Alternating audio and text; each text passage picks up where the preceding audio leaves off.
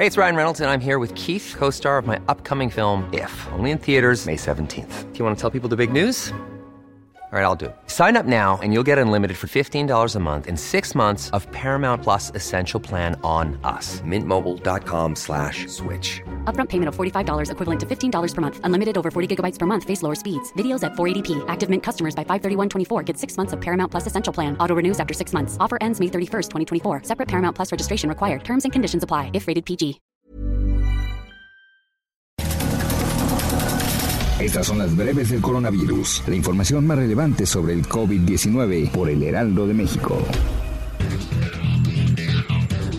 La Secretaría de Salud a nivel federal reportó que en México hay 2.109.802 casos confirmados de coronavirus y 164.290 muertes.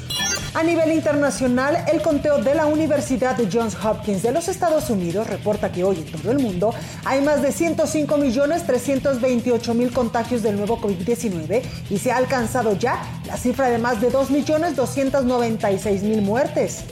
El gobierno de la Ciudad de México informó que la capital del país seguirá en semáforo rojo por coronavirus y continuará bajo el esquema reactivar sin arriesgar con ampliación de horarios para restaurantes y reapertura de centros comerciales.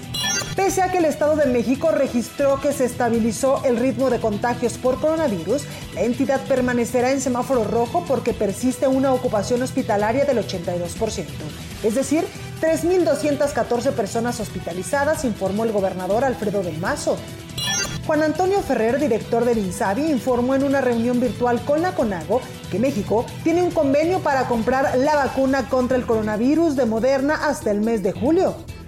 El vicedirector del Instituto de Epidemiología y Microbiología Pasteur, Vladimir Devkov, expresó que es difícil imaginar una filtración de virus desde el laboratorio del Instituto de Virología de Wuhan, ciudad de China, donde se reportaron los primeros casos de COVID-19.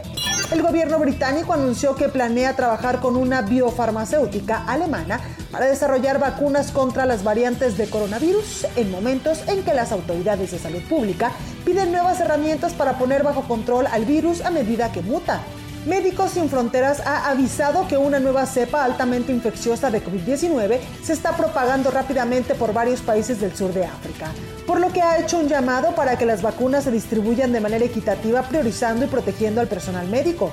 Perú reportó la presencia de la nueva variante brasileña de COVID-19 en tres regiones, entre ellas Lima, la presencia de esta variante explica por qué los contagios del virus aumentaron aceleradamente en las últimas semanas, indicó la ministra de Salud Pilar Massetti.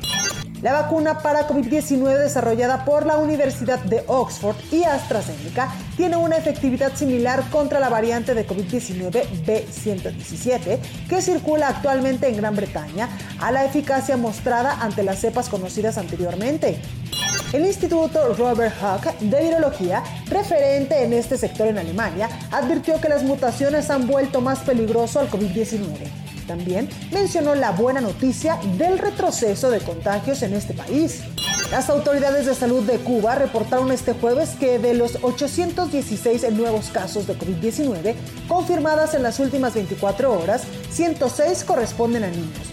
Por su parte, Francisco Durá, director de epidemiología del Ministerio de Salud, alertó un incremento de contagios del virus en la isla. Para más información sobre el coronavirus, visita nuestra página web www.heraldodemexico.com.mx y consulta el micrositio con la cobertura especial.